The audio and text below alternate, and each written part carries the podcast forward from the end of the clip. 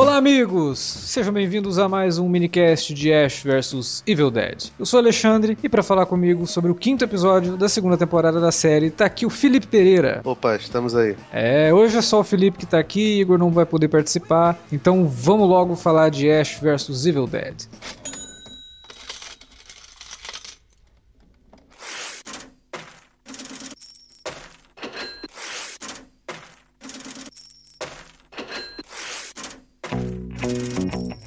Vou interromper rapidamente o podcast para dizer que se você gosta do conteúdo do Cine Alerta, você pode nos ajudar a fazer mais e melhor. Entre agora mesmo em www.patreon.com barra Cinealerta e seja um dos nossos colaboradores. Você pode receber os podcasts antes de todo mundo, participar de sorteios e até de hangouts mensais com a nossa equipe. Entre, se informe, confira o que queremos trazer para você no futuro e nos ajude. www.patreon.com barra Cinealerta. Pronto, não falei que era rápido? Pode curtir o podcast agora.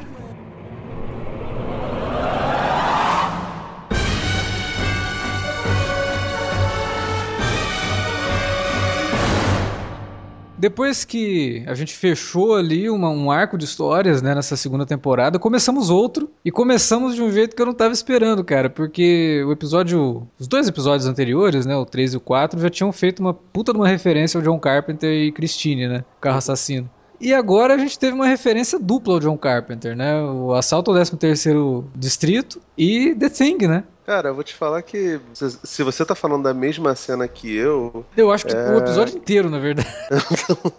é o cenário onde ele tá e a forma como ele. Aquela desconfiança, né? Ó, pode ser um de nós e tal, o cara se transforma. Cara, é muito, muito Carpenter isso. A cena que tem o Baal lá, o, a, a, primeira aparição dele, esse negócio todo, a tomada de, do, do corpo da, da, da, menina que acontece. Eu vi, eu vi referência a dois outros, duas outras filmografias muito loucas, né? A primeira é, é mais ao livro do que ao filme, que era o Hellraiser do Clive Baker. Lembra bastante o uhum. visual. E a outra era do Cronenberg, cara. David Cronenberg. Especialmente nos, nos filmes, nos scanners da vida. Cara, lembra bastante. Eu fico assistindo, fiquei, fiquei até assustado, uhum. tipo. Mas de fato, né, cara? Pelo menos nessa temporada eu tô vendo bastante referência à, à obra do, do, do Carpenter como um todo, né? E é engraçado que eu acho que você tava no primeiro, né? Tá. Primeiro episódio, que a gente citou o Carpenter também na cena de sonho do Pablo, que eu falei, ah, até me lembrou Day Live e tal. Então, de novo, cara, os caras tá, tá meio maluco isso, assim. Eles pegaram essa, essa temporada para fazer umas referências visuais ao Carpenter, o que é ótimo, né? Porque o Carpenter é o cara. Que, ele não é o cara que começou tudo isso, mas ele é um dos grandes caras desse gênero de, de terror mais exagerado, né? E estilizado e, e sem medo de ser feliz, assim, que eu, que eu acho legal nos filmes do Carpenter, tipo.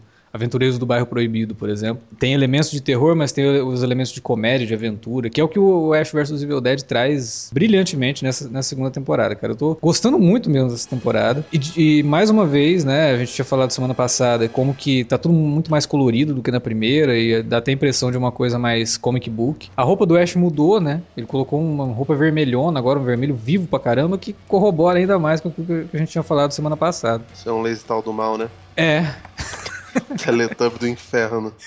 Eu acho fantástico isso, porque é tão estilizado e é tão absurdo o negócio que não adianta ele ficar se apegando muito a um visual mais realista nem nada, né? Tem que ser uma coisa assim mais solta da realidade mesmo estilizada. Eu gosto disso na série e essa segunda temporada tá trazendo bastante isso. Gostei muito porque a gente falou semana passada também. E aí, o que, que é? O livro caiu lá e o cara que sai de dentro do carro era uma versão personificada do livro? Não. É o Baal mesmo, né? Então agora eles vão enfrentar o Baal, não tem jeito. Começou a segunda metade da, da, da temporada e agora é o demônio que eles vão ter que enfrentar, né? É bizarro isso, né, cara? Porque o tempo todo que eles ficam citando Baal, Baal, Baal, não há uma puta explicação em relação ao que ele é. O que a gente sabe sobre Baal é o que tem basicamente no, no, nos contos bíblicos, né? Que se refere ao à divindade fenícia e Cananeia, né? O, acho que é um dos principais deuses desse, desse panteão. Não, não sou especialista em mitologia cananeia, porque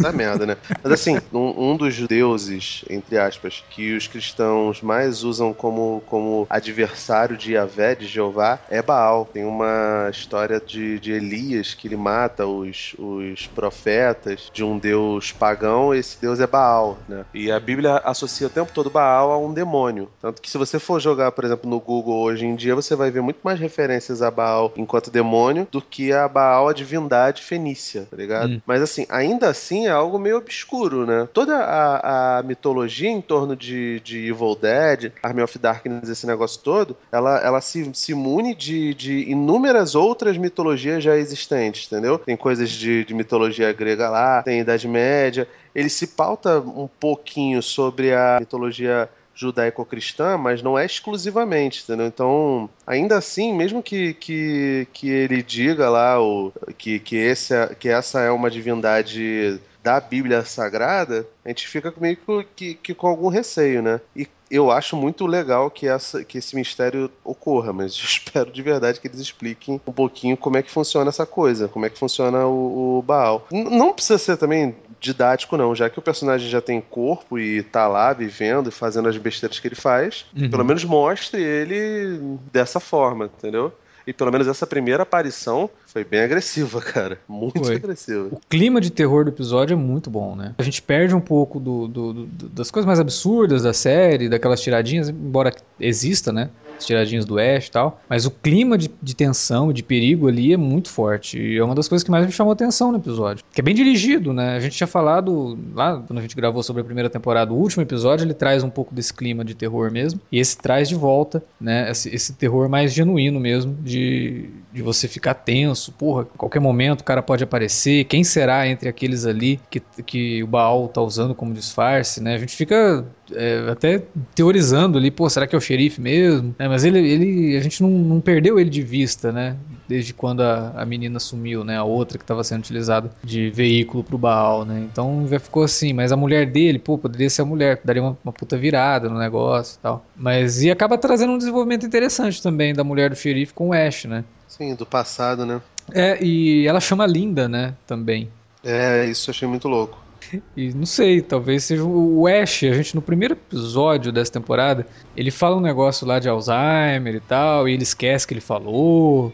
Eu não sei, cara. Parece que a série tá dando indícios de que o Ash tá ficando meio senil, sabe? Em algum, algumas coisas. Por que tu acha isso?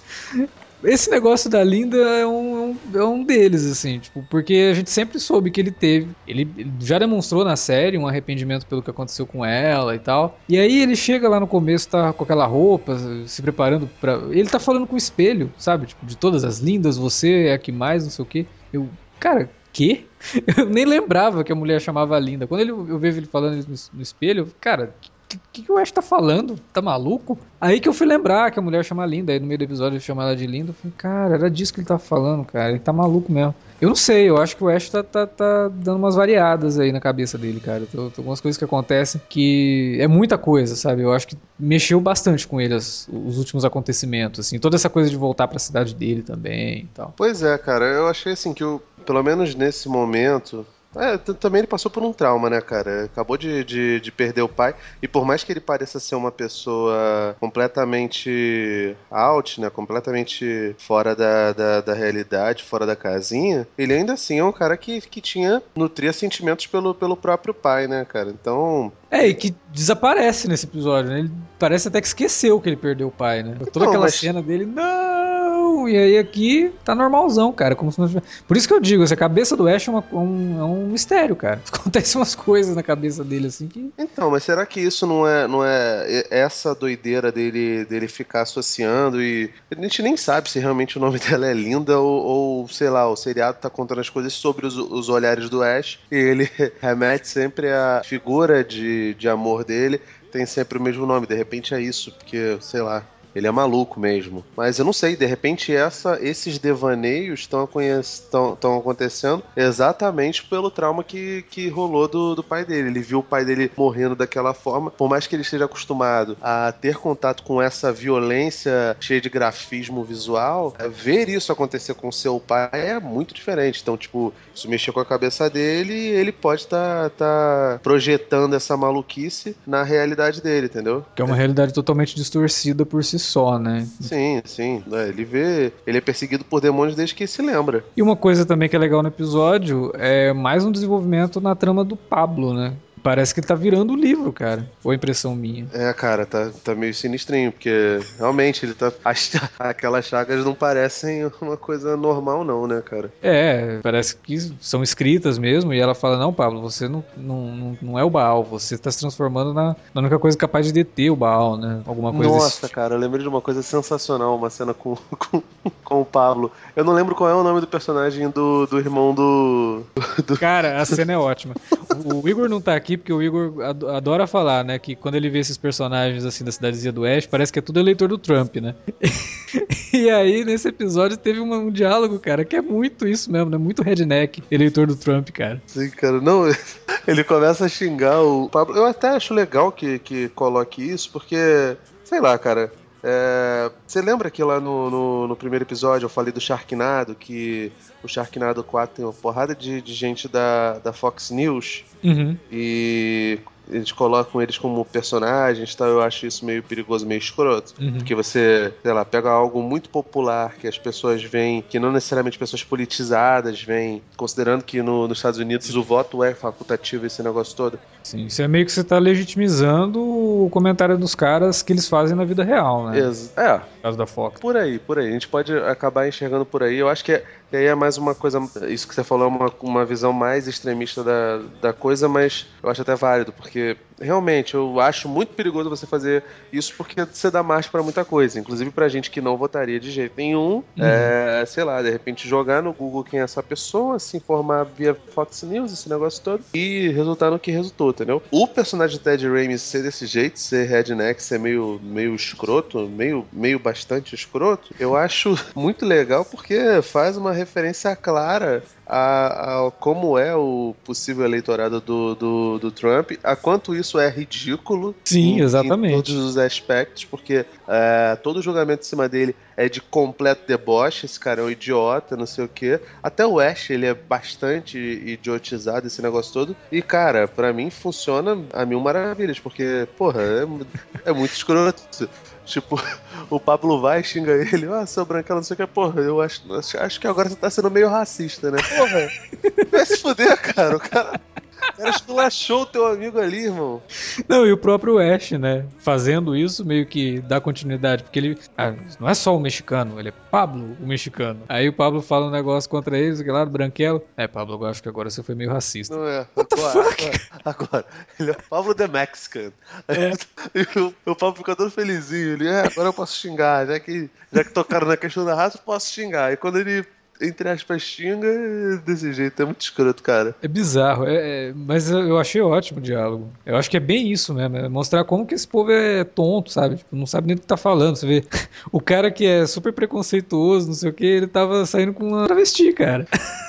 Meu Deus do céu, negro, né? E eu acho que ele nem se tocou que era um travesti. Mesmo, mesmo que a travesti tava falando com aquela voz de homem mesmo, né? Tipo, a hora que o Ash fala com ela assim, ó, lá, lá, lá, isso aqui, isso aqui. Aí o Ash até faz uma cara meio assim, olha pro amigo dele, né? E ele percebe que o amigo dele não, não sacou que é, um, que é uma travesti. E é o cara racista, né, cara? É, é, bem pra tirar onda mesmo com isso. Eu acho ótimo. É tacar na cara mesmo, um monte de preconceito que esse povo tem e, e tem mais é que zoar mesmo. O episódio também dá algumas dicas, né? Da relação que a Ruby teve com o Baal no passado, né? Que a gente já tinha discutido por aqui, que me parece que ela, já, ela já tinha falado que ah, o Baal é muito sedutor, não sei o que, deu a entender de que ele fez com que ela escrevesse o livro, né? Por isso que ela chega toda toda, né? Tipo, eu que escrevi o livro, mas depois ela meio que percebe que ela foi usada, né? Que ela foi só uma ferramenta do cara. Por isso que ela tá tão empenhada, talvez, em, em destruir o Baal e não deixar que ele invada a Terra. Eu achei isso mais um ponto positivo, assim, porque tá, todos os episódios, na verdade, eles avançam alguma coisa da história, cara, e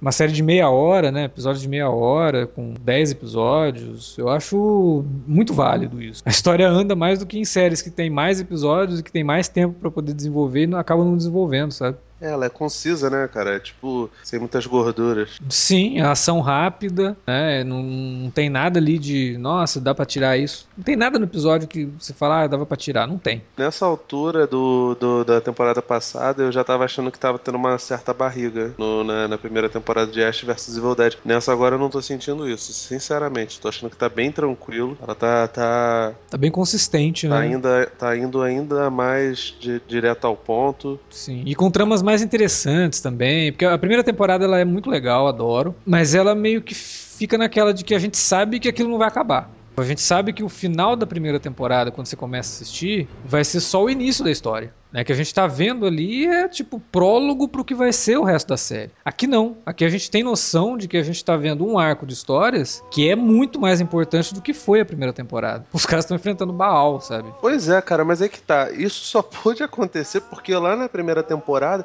teve essa enrolação toda, onde parecia não ter rumo nenhum no final da, da temporada tem o fim do mundo e agora é o pós-apocalipse, tá ligado? Então, tipo, é muito louco que a perspectiva de uma boa história venha de uma coisa que acontece após o fim do mundo. É muito do... eu, eu fico, tipo, sei lá, tem, tem uns amigos, amigos cristãos, inclusive, que eles falam sobre, sobre volta de Jesus, esse negócio todo. É, e tem, tem algumas correntes teológicas que consideram que a segunda vinda de Jesus, a vinda que ele levaria seu rebanho, não estaria para acontecer. Ela já aconteceu e a gente está vivendo no, no, no pós-apocalipse, na, na vida de merda. Então tem gente que acha que isso aconteceu lá na, na, na Idade Média. Pelo que eu estou entendendo, essa temporada, tudo isso que o de Gregório está fazendo, esses, esses roteiros, eles fazem uma referência clara a isso. Tipo, já aconteceu o apocalipse, o mundo já acabou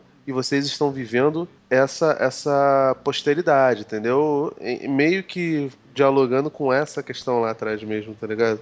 É, a gente tinha comentado um pouco sobre isso semana passada também, e essa é a minha visão também. É, as pessoas não têm essa consciência de que rolou um apocalipse ali, né? Que rolou um fim do mundo. Porque elas não sabem exatamente o que, que é um mundo totalmente bom para você ter uma, uma, base de falar, ah, isso daqui foi. tá sendo. tá acontecendo porque o diabo tomou conta, ou porque o inferno e não sei o que. Não. Né? Nossa base é esse mundo de merda, né? Conflitos e guerras e violência, corrupção e pessoas tomando atitudes que sem muito sentido, né? É, mesmo atitudes mundanas, como por exemplo, numa eleição, você votar no cara que pode te levar pro fundo do poço, essas coisas que a gente tá vivendo hoje, assim, e que parecem tão fora da realidade. Cara, como é que o cara pode votar nesse cara? Como é que o cara pode fazer isso? Como é que o cara pode falar uma coisa dessa? Como é que o cara pode matar a própria mãe? A nossa visão de mundo é essa, né, cara? Então, só que você falar que, tá, ok, se o inferno domina dominar a Terra, o que, que vai acontecer? Vamos é. ser governados por pessoas que a gente não quer que nos governe? É, vamos vivenciar todo dia alguém matando uma pessoa próxima da gente? A gente já vive isso, né? Então, tipo, a gente não tem o parâmetro. Eu não sei também se é a ideia da série, mas para mim também passando isso. É, talvez o Sam Raimi e todo mundo que esteve desenvolvendo a história do, do seriado nem esteve preocupado por esse tipo de, de, de, comentário, né? Mas não custa a gente tentar se esforçar um pouquinho e espremer um pouquinho de temas, né? Que, que a série pode estar trabalhando ali. Sim, sim. Cara, eu acho que tá, tá correndo muito bem. Eu tô, tô até com medo disso, porque tá correndo bem demais. a série tá conseguindo caminhar com as próprias pernas e isso para mim é uma surpresa tremenda. É porque a gente sempre, sei lá, quando anunciaram uma série de Evil Dead, a gente ficou empolgado. Pô, que legal, vai ter o Ash e tal, mas ok, o que, que eles vão contar aqui, né? Que história que eles vão contar? Uma, uma, história, pelo menos até. Não sei se você tinha essa impressão, se o Igor tinha essa impressão, mas a impressão que eu tinha era que pô, vai ser uma coisa de, de fôlego muito reduzido, sabe? Porque hum. talvez ele, talvez o Sam Raimi tivesse ideia, ou o corpo de roteirista de Gregório, tivesse ideia para fazer no máximo um filme. É. Os filmes de, de Evil Dead da saga, se você for reparar, eles não passam muito de 90 minutos. É um negócio curto. E cada episódio tem 30 minutos. Então, três ou quatro episódios, você já supera a metragem do, do, do, do filme. De um filme, é. E assim, claramente, essa história, ela não foi um filme que ficaria muito caro fazer, por isso nós transformamos em série esse negócio. Não, cara, tipo, ela, principalmente na, na primeira temporada, tem muitas partes onde você estica bastante os acontecimentos hum. para que eles caibam em 10 episódios, por mais que seja curto, de, de, de apenas, né, entre aspas, 30 minutinhos mas você vê que tem tem história ali, tem coisa a espremer, tem bastante laranja para você tirar, tirar, tirar suco. E sai um suco legal na primeira temporada e essa segunda, cara, tá surpreendente. Pelo, pelo menos até aqui eu tô. Eu, tô eu, eu gostei dessa ideia de dividir a temporada em duas partes, que não aconteceu na primeira. Né? A primeira foi uma história realmente contínua ali e tal, acho que por isso que a gente sentiu essa barriga. Aqui não. A gente teve um primeiro arco que se encerrou no, no quarto episódio, agora a gente começou outro, né? Então isso traz uma dinâmica e traz um senso de urgência. Se todas as temporadas forem assim, né? Você dividir em duas partes, é, é mais interessante, né? A história continua, mas você teve um desfecho para alguma coisa na primeira parte. Agora a segunda parte já é outra coisa, né? dá continuidade ao que aconteceu, mas começa uma nova fase da, da, da, série. Eu acho isso ótimo. Tem algumas séries começaram a fazer isso recentemente e eu acho bem interessante, assim, que você pegue metade de uma temporada, principalmente com essas séries de 24, 23 episódios, isso poderia se tornar um pouco mais comum, né? Porque ajudaria muito na dinâmica da série. Por exemplo, uma série como Flash, né? Ela tem que ter um vilão da temporada, e aí você fica 23 episódios arrastando para ele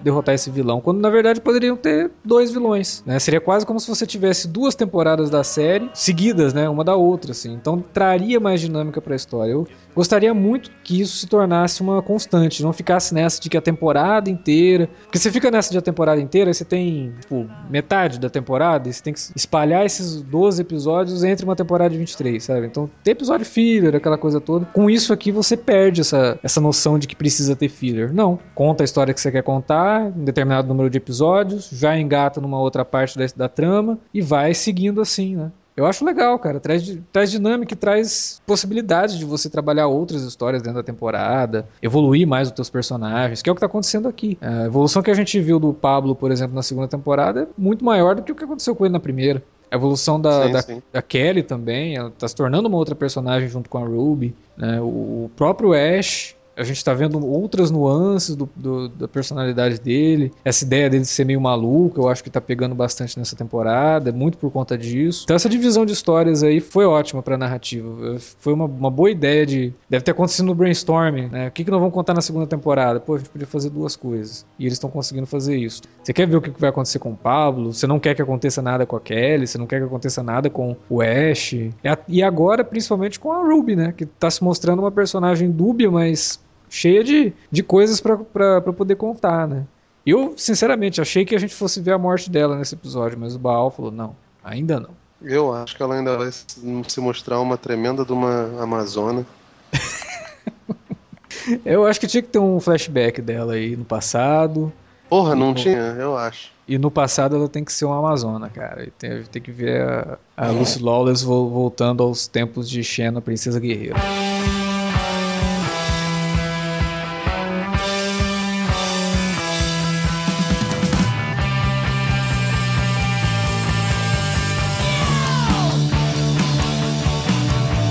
Bom, galera, era isso que tínhamos para falar sobre Ash vs Evil Dead, quinto episódio da segunda temporada. Vocês já perceberam que a gente tá curtindo bastante ver tudo isso que tá acontecendo na série, mas a gente quer saber de vocês, né? Vocês não estão comentando como a gente gostaria que vocês comentassem. Lá no minicast de Westworld o pessoal comenta pra caramba, mas o de Ash vs Evil Dead o pessoal fica meio acanhado de falar, né? Não sei. Mas comentem. A área de comentários tá aí para isso. Ou manda um e-mail pra gente para alertavermelho@cinealerta.com.br. Como sempre, estamos nas redes sociais, facebook.com/cinealerta Cinealerta ou arroba Cinealerta no Twitter. Você pode usar as redes para divulgar o nosso trabalho ou se comunicar com a gente, né? Principalmente para divulgar o nosso trabalho e se comunicar com a gente, não é ou. São as duas coisas. DRT lá no Twitter quando a gente postar os podcasts e compartilhe no seu perfil quando a gente postar as coisas lá na fanpage do Cinealerta também. Lembrando, nossos dois projetos no Patreon e no Padrim, padrim.com.br barra Cinealerta e patreon.com barra Cinealerta, dá uma chegadinha lá, viu? vê se você pode nos ajudar com alguma coisa, a gente agradece para manter